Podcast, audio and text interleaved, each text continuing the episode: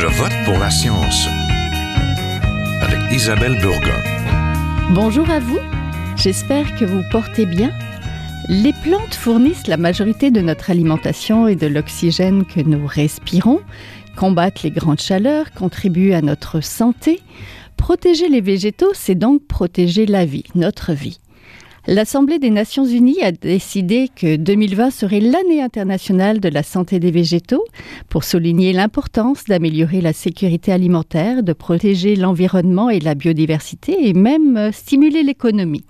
Ce sera l'occasion de mobiliser les gouvernements, les scientifiques et le public, donc nous, pour mieux protéger les plantes et leurs bienfaits contre la propagation des organismes nuisibles dévastateurs par exemple de stimuler l'innovation scientifique pour faire face aux menaces telles que les changements climatiques ou même des organismes envahisseurs, de promouvoir des pratiques responsables et durables.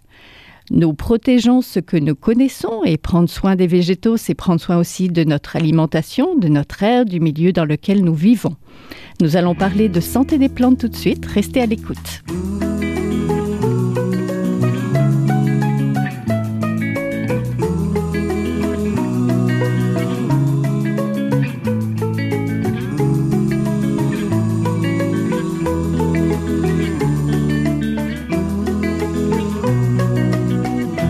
Pour parler de cette année internationale sur la santé des végétaux, je suis en compagnie de Jacques Broder, professeur au département de sciences biologiques de l'Université de Montréal et directeur de l'Institut de recherche en biologie végétale. Bonjour. Bonjour. Je suis aussi en compagnie de Jérôme Duprat, professeur au département de sciences naturelles de l'Université du Québec en Outaouais, chercheur à l'Institut des sciences de la forêt tempérée et titulaire de la chaire de recherche du Canada en économie écologique. Bonjour. Bonjour. Nous vous en avions parlé au tout début de la saison. La biodiversité de la planète recule dramatiquement avec en premier lieu l'extinction de nombreux végétaux. Les plantes seraient presque quatre fois plus nombreuses à disparaître que les vertébrés. Cela sans compter le phénomène de coextinction des insectes car les plantes et les insectes sont souvent liés. Les ravageurs dévorent aussi à chaque année près de la moitié des récoltes mondiales, 40% d'après la FAO. Et les changements climatiques viennent encore perturber l'agriculture, tout comme ils le font avec les milieux naturels. Mais les plantes génèrent des services et des bienfaits plus larges que notre alimentation. Notre survie est intrinsèquement liée à celle des végétaux.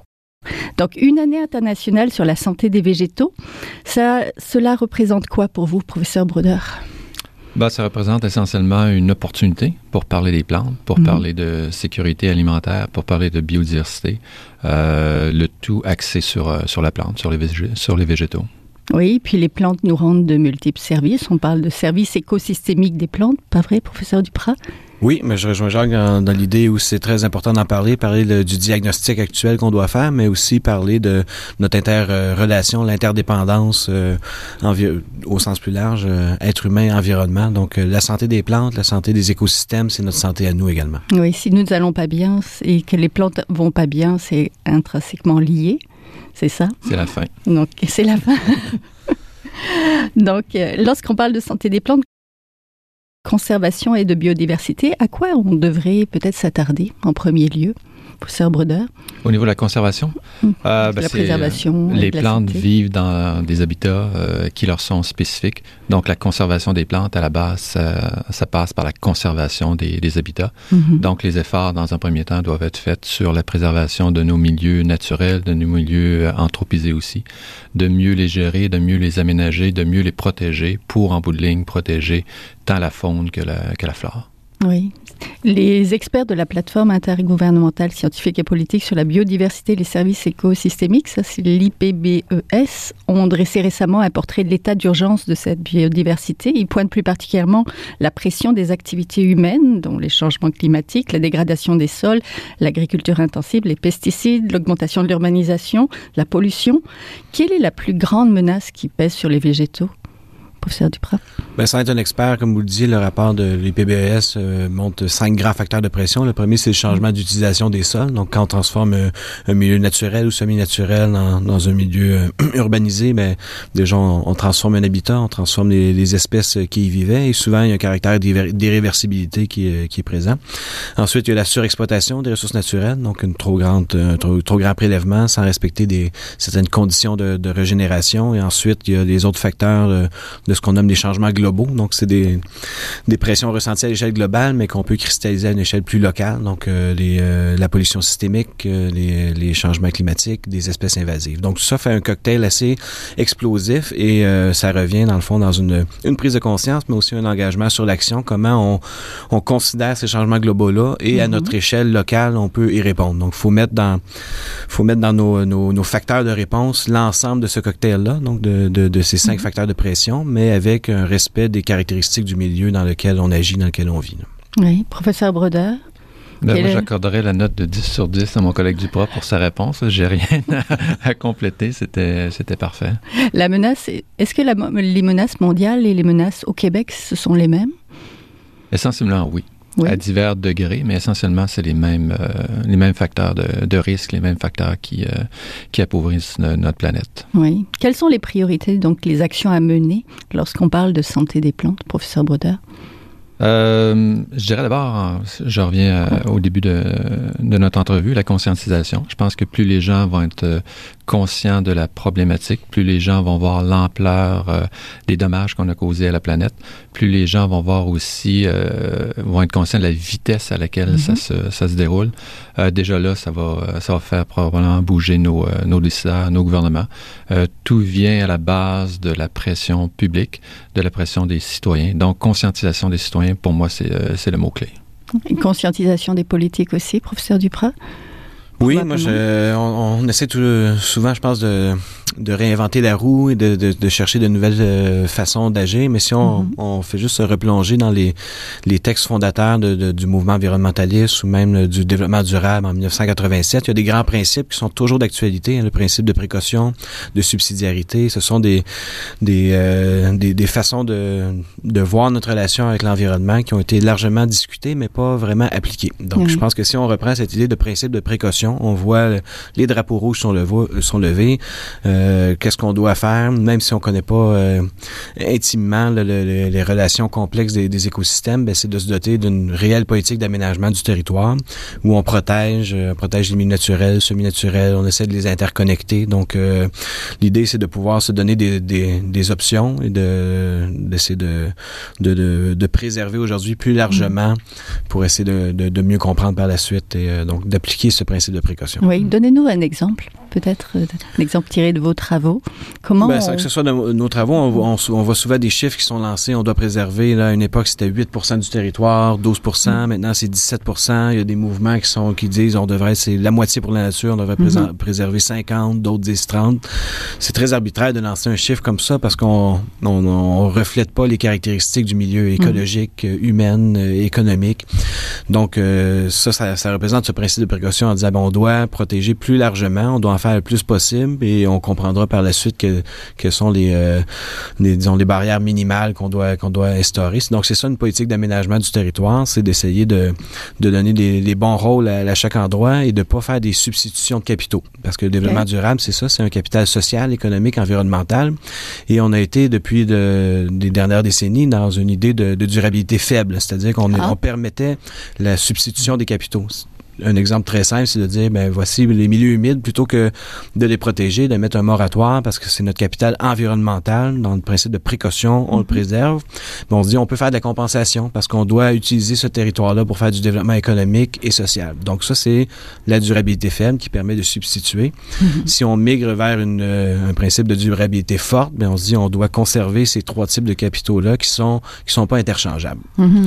Donc ça reste des concepts qui sont très très grands, mais quand on les applique dans des situations euh, très concrètes, très réelles, ben, ça fait qu'on qu qu change des pratiques, on change vraiment les paradigmes de l'aménagement du territoire. Est-ce qu'on a commencé à les appliquer? Ce genre de principe-là On les ça a reste plus, dans plus les- discutés qu'appliqués. Puis euh, je reviens à l'exemple Ouais. des, des Mm. milieux humides. euh, les racines de, de ce mouvement-là de conservation contemporaine, c'est 2005 avec le, le ministre de l'Environnement à l'époque, Thomas Mulcair, qui disait on doit appliquer un moratoire parce qu'il y a une situation très, très problématique. Mhm. Puis bon, là, sans refaire euh, l'historique euh, politique de ça, mais ça ça ça a pas été ça a pas été retenu. On a plutôt euh, lancé un projet de loi qui est devenu une loi, la loi 132 sur la protection des milieux humides et hydriques. Et cette loi-là, ben, ce qu'elle prescrit, c'est une séquence, hein, des séquences d'éviter, de minimiser, de compenser. Donc, dans, dans le fond, de ce qui est écrit noir sur blanc, ça l'est effectivement. Là, Je Mhm. pense c'est une bonne politique, mais quand on arrive sur le terrain, ben, on voit des arbitrages très, très forts entre le développement, l'étalement urbain dans certains cas, dans les, les régions métropolitaines, où finalement, on évacue assez rapidement ce regard-là sur l'évitement, la minimisation, puis on s'en va tout de suite sur la compensation. Donc ça, on discute, on met dans nos lois des principes de durabilité forte, mais quand on arrive à l'application, ben, tout de suite, on est dans la durabilité faible parce qu'on veut euh, continuer de- des pratiques qui sont, euh, qui sont là Oui, depuis on ne veut des pas décennies. changer finalement. Voilà. On veut pas changer. La commission parlementaire sur les pesticides lancée au printemps dernier a amorcé une prise de conscience sur l'impact de notre modèle agricole et ses pratiques sur notre santé et l'environnement. Cela venait en écho au congédiement de l'agronome Louis Robert par le ministère de l'Agriculture. Monsieur Robert, on, s'en souvient, avait dénoncé l'ingérence de l'industrie privée dans la recherche sur les pesticides. Qu'en est-il ressorti et resté ou qu'est-ce qu'on en attend, professeur Broder? On en attend quelque chose. En fait, la commission euh, s'est déroulée le- l'automne dernier avec le dépôt de mémoire de plusieurs organismes euh, ici au Québec. Ensuite, il y a eu les travaux de la commission comme telle euh, au Parlement à Québec. Et actuellement, ben, les membres de la commission, tous partis confondus, sont en train de rédiger, de réfléchir à un rapport qui était attendu à la fin de l'année dernière. C'est reporté, donc on l'attend incessamment et on espère qu'il va contenir certaines recommandations là, précises pour améliorer la situation quant à l'utilisation des pesticides, euh, essentiellement en milieu agricole au. Oui, vous y avez participé, vous avez même déposé un mémoire. Est-ce que vous pouvez... Oui, euh, oui, oui, j'ai participé avec, euh, avec plaisir. Ça a été un exercice intéressant. Euh, j'ai déposé un mémoire euh, avec un titre un peu choc, Overdose de pesticides. Donc déjà là, je, dès le départ, euh, euh, je mentionnais ma préoccupation euh, importante depuis des Mhm. années et des années, comme citoyen, comme père, comme chercheur, suite à, à l'abus de l'utilisation des pesticides dans le milieu agricole au Québec, mais ailleurs aussi dans, dans le monde. Le Québec n'est pas, est pas unique. Donc, ça a été un exercice intéressant de réflexion. C'était aussi agréable de voir que euh, la commission a mobilisé quand même énormément de gens, euh, de groupes citoyens, de chercheurs, euh, d'organismes, de regroupements de producteurs. Donc, la participation a été excellente. Et je dois dire aussi que j'ai été euh, agréablement surpris du déroulement des travaux de la commission parce que c'était essentiellement non partisan. Peu importe les orientations politiques, je crois que les parlementaires avaient à cœur cette, cette cause-là. Et ben, j'espère que le, le produit final, le- les recommandations vont être à la hauteur du défi parce que c'est un sacré défi pour notre, notre population.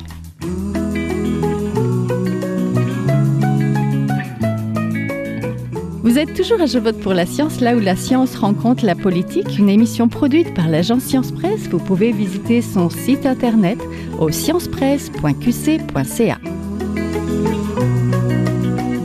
Il y a eu quand même certaines avancées dans le domaine des pesticides. On a eu certaines avancées dans le passé.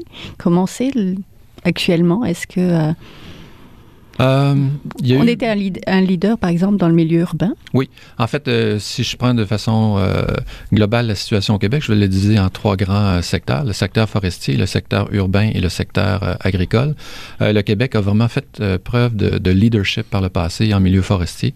Depuis plus de 20 ans, c'est interdit au Québec de faire des applications de pesticides de synthèse en milieu forestier pour lutter contre des insectes comme la tordeuse, les bourgeons de l'épinette, l'arpenteuse, la pruche et autres. Et ça, c'est majeur parce que les superficies sont énormes au Québec. Mhm. Donc là, on a vraiment une protection de nos écosystèmes forestiers. Euh, essentiellement, maintenant, les- le contrôle des insectes nuisibles défoliateurs en forêt se fait avec des solutions biologiques, essentiellement le BT, le Bacillus thuringiensis, qui est une bactérie qui est euh, mortelle pour, euh, pour les insectes. Donc, des gains majeurs en milieu forestier, euh, dans un premier temps. Ensuite, dans le milieu, dans le milieu des années 80, il y a eu un gros débat ici euh, au Québec, en milieu urbain, sur l'utilisation des pesticides à des fins esthétiques pour préserver préserver nos pelouses, préserver nos, nos parcs. Euh, et là encore, le Québec a fait preuve de, de leadership. Et là, c'est vraiment un leadership à l'échelle internationale parce qu'on a été le, la première province ici en Amérique, États-Unis euh, compris, à légiférer euh, contre l'utilisation des pesticides de synthèse en milieu urbain à des fins esthétiques. Et ça, c'était le Code de gestion des pesticides de 1982 qui a été promu par le gouvernement du Québec à l'époque. Et maintenant, ben, ce qui nous reste à, à régler, si je peux dire, ben, c'est l'utilisation des pesticides en milieu agricole. Et là, ça, c'est un autre euh, cheval de bataille et le, défi est énorme euh, pour toutes sortes de raisons politiques, économiques et évidemment environnementales. Oui, parce que lors de cette commission sur les pesticides, le ministère de l'Environnement a reconnu qu'il y avait 15 pesticides qu'on retrouve dans l'eau qui ont des impacts sur notre santé et sur celle des pollinisateurs, parce que les plantes et les insectes sont liés, pas Mhm. vrai? Donc, euh, Euh, de- depuis des décennies, on accumule euh, les études ici au Québec et ailleurs euh, sur justement la contamination de nos Mhm. environnements. Euh, vous avez parlé de l'eau, mais on peut aussi parler de l'air, on peut parler des sols, on peut parler des, des produits qu'on consomme, les résidus de pesticides sur les fruits et légumes. C'est bien connu. Euh, c'est une situation qui perdure depuis des années et des années. On a des solutions, il y a des moyens alternatifs qui ont été développés pour euh, remplacer les pesticides de synthèse, euh, sauf que euh, ils sont mis en application au compte-gouttes et c'est très, très, très difficile de renverser le, paradigme des pesticides de synthèse actuellement. oui.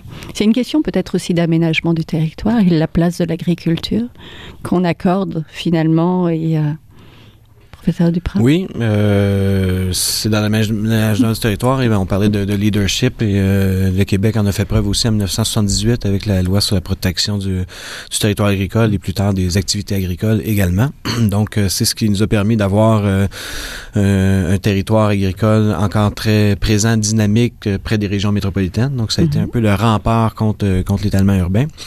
Aujourd'hui, je pense qu'on doit, euh, on doit évidemment toujours renforcer ça parce qu'on l'a grignoté un peu notre territoire agricole avec des euh, des, euh, des, des des exclusions ou des, Mhm. des demandes. euh.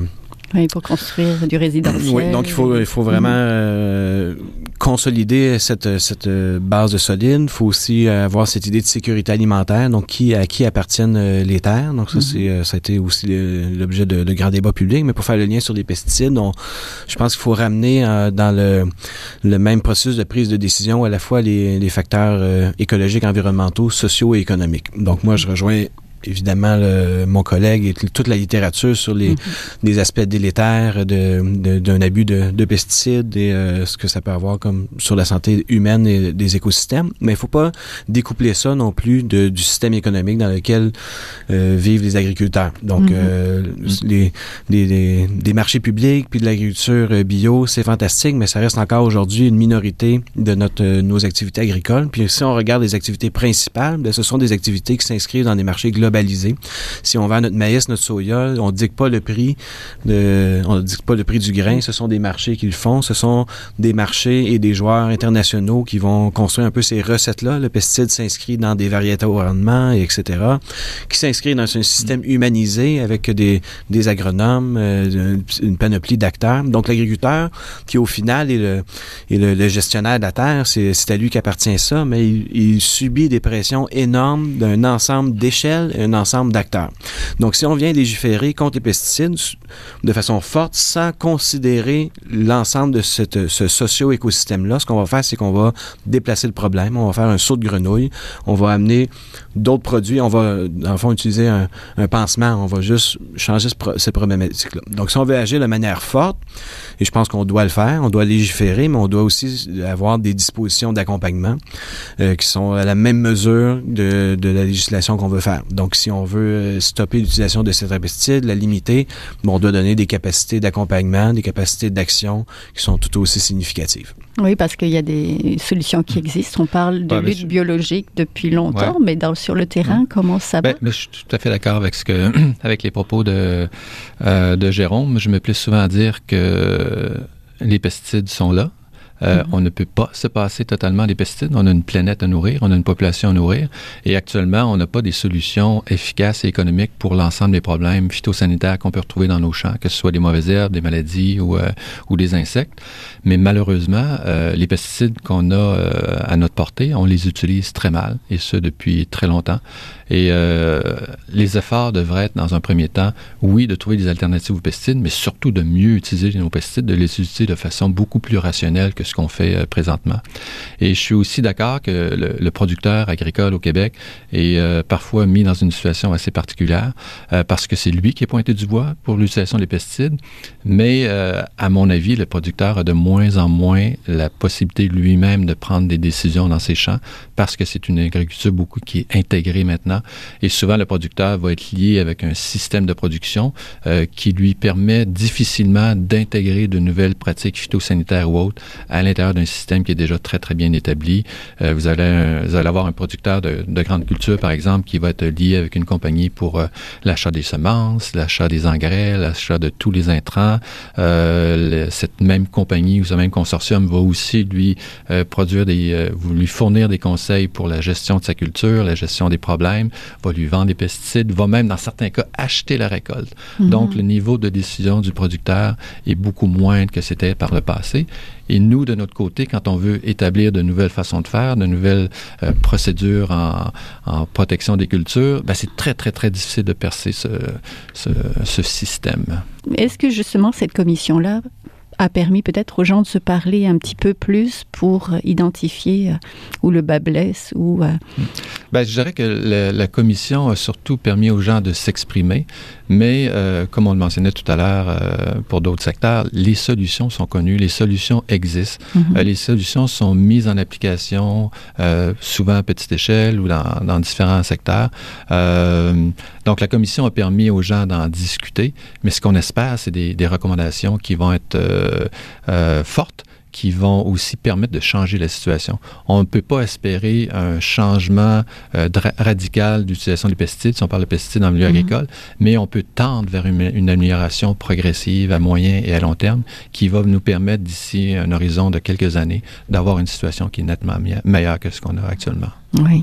Professeur Duprat, nous vous connaissons aussi pour votre musique. Vous êtes membre des Cowboys Fringants et votre activisme pour la cause environnementale. Qu'est-ce qui vous inquiète le plus actuellement? Euh, quoi devrions-nous faire attention? Parce qu'on entend beaucoup parler de pollution, de changement climatique. Est-ce que les changements climatiques viennent changer la donne quand on parle de l'aménagement du territoire? Oui, mais moi, ce qui me fait le plus peur, c'est euh, chaque individu, quand on reçoit, ça, c'est les psychologues qui pourront vous le dire mieux que moi, mais quand on reçoit une, information qui est un peu trop complexe ou qui remet en question notre système de valeurs, il y a deux façons de réagir à ça. Il y a l'évitement ou il y a l'engagement. Et mm -hmm. là, je pense que dans le, actuellement, là, le, et dans la dernière année, ça a été majeur de, de recevoir des messages aussi grands, gros, inquiétants, euh, qui génèrent de l'anxiété. Hein, la, la, planète s'en va où à cause des changements climatiques? Un million d'espèces menacées. Mais ma crainte, c'est que chez beaucoup de personnes, on, on fasse qu'il y, ait de l'évitement, finalement. Mm -hmm. Donc, euh, les gens se disent, ben, finalement, c'est pas dans ma cour, ou euh, c'est trop grand pour moi, ou euh, finalement, changer, changer mes ampoules pour des, des ampoules LED, ça n'aura pas d'impact. Donc, euh, je pense qu'on doit, puis je reviens à ce que Jacques disait, la communication, elle est vraiment importante de se rendre compte que chacun fait partie de la solution. C'est un peu l'idée derrière le, le, pacte pour la transition aussi. Euh, mm -hmm. Ça fait quoi, un an et demi déjà? Là? Donc, on, on doit faire des, des, des, efforts de notre côté, de l'autre côté, demander des changements transformateurs à ceux qui ont, euh, qui ont des, qui peuvent faire la, la prise de décision euh, politique ou, euh, ou privée. Donc, moi, c'est là-dessus que j'essaie de... Êtes-vous éco-anxieux? Faites-vous de l'éco-anxiété? Ben, je, généralement, je suis quelqu'un de très positif dans la oui. vie, là, mais euh, c'est ça. J'ai trois jeunes enfants, puis euh, au quotidien, c'est les données avec lesquelles je travaille, c'est mm -hmm. la littérature que je lis. c'est sûr que je suis vraiment très inquiet. Puis euh, ça dépend de quel côté du lit je me lève le matin, là, savoir ça va être une journée, journée dure ou positive. Mais je pense que c'est la on entre dans une, nouvelle décennie donc c'est à mon sens peut-être la décennie de la dernière chance. Dernière chance dans le sens que c'est pas la fin de l'humanité mais c'est la, la dernière chance qu'on a pour euh, s'éviter le pire et ça, c'est pas moi qui le dis, ce sont tous les groupes d'experts internationaux. Vous avez mentionné l'IPBES, le, le GIEC, ça nous dit pour éviter mmh. un dépassement de, de 2 degrés Celsius. Là, on s'en va avec le statu quo actuel, c'est plus de 3 degrés Celsius d'augmentation de la température avec les effets, les conséquences que, que que, que, ça pourra engendrer. Déjà aujourd'hui, il y a plus de réfugiés climatiques que de réfugiés de guerre, donc on peut euh, difficilement s'imaginer qu'est-ce que ce sera en 2050 et 2100 pour nos enfants, ceux qui ceux qui les suivront. Donc je pense que aujourd'hui le, le, mot à la mode, euh, il y a une raison pourquoi c'est à la mode parce que c'est vrai, c'est changement transformateur. Donc c'est vrai pour les pesticides, pour l'aménagement du territoire. On peut plus se doter de lois ou d'actions qui sont un peu cosmétiques ou satellitaires sans questionner les réelles racines de, de notre système. Donc c'est des changements de, de paradigme. On doit, on doit conserver cette idée-là de, de développement, pas de développement économique à tout prix, mais de développement du bien-être humain. Donc ça, ça nous amène à changer de grands indicateurs du PIB vers des indicateurs de, de, de, de bonheur ou d'éducation mm-hmm. ou de, de, de, santé, exactement. Oui. Mais sans cette réelle réflexion-là, la prochaine euh, décennie peut-être aura été notre, notre opportunité manquée. Oui, professeur Brodeur, un dernier mot sur les changements ou les racines du changement à, à privilégier quand on parle de santé des plantes ou... La jeunesse. Ouais. La jeunesse? Ah, je suis pas euh, éco-anxieux, moi non plus. Non? euh, ça fait plus d'une trentaine d'années que, que j'enseigne euh, à l'université. Donc, j'ai vu passer beaucoup de, de corps d'étudiants. Et moi, je suis, euh, je suis quand même très, très optimiste par rapport à la, la nouvelle génération qui est beaucoup plus euh, allumée par rapport au, au, devenir de la planète que, que ce que nous, on l'était. Euh, et ce que je vois des étudiants aussi, c'est qu'ils posent quand même beaucoup de, de tout petits gestes qui ont leur importance. Comme quoi, par exemple?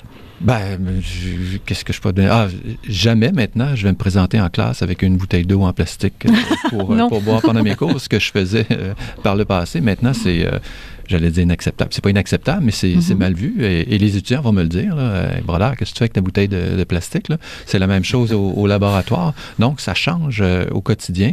Et moi, j'ai beaucoup d'espoir avec cette nouvelle euh, génération euh, qui, qui va être celle qui va subir l'état de la planète qu'on va, le, qu'on va, leur, qu'on va leur, leur, laisser. Et je pense mm -hmm. qu'ils ont de plus en plus le, la voix, le crachoir. Et c'est, eux qui vont faire changer les choses. Oui, peut-être eux quand ils vont arriver justement au poste clé, au poste économique et politique aussi.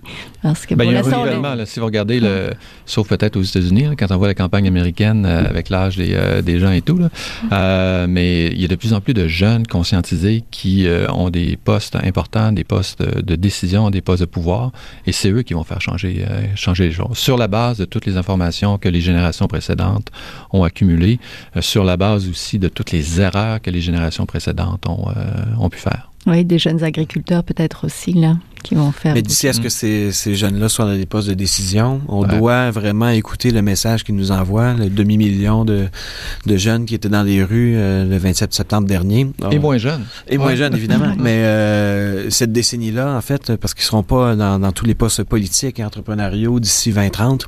Donc, on, ceux qui sont là en poste, euh, tout un chacun, puis c'est notre devoir aussi comme, comme professeur ou activiste de, de saisir cette opportunité de, la, de décennies où il y a un consensus social fort pour essayer de faire bouger les choses avant que le, le, le, la transition soit faite vers les plus jeunes générations. Là. Oui, ça va nous prendre plus qu'une année de santé des végétaux finalement.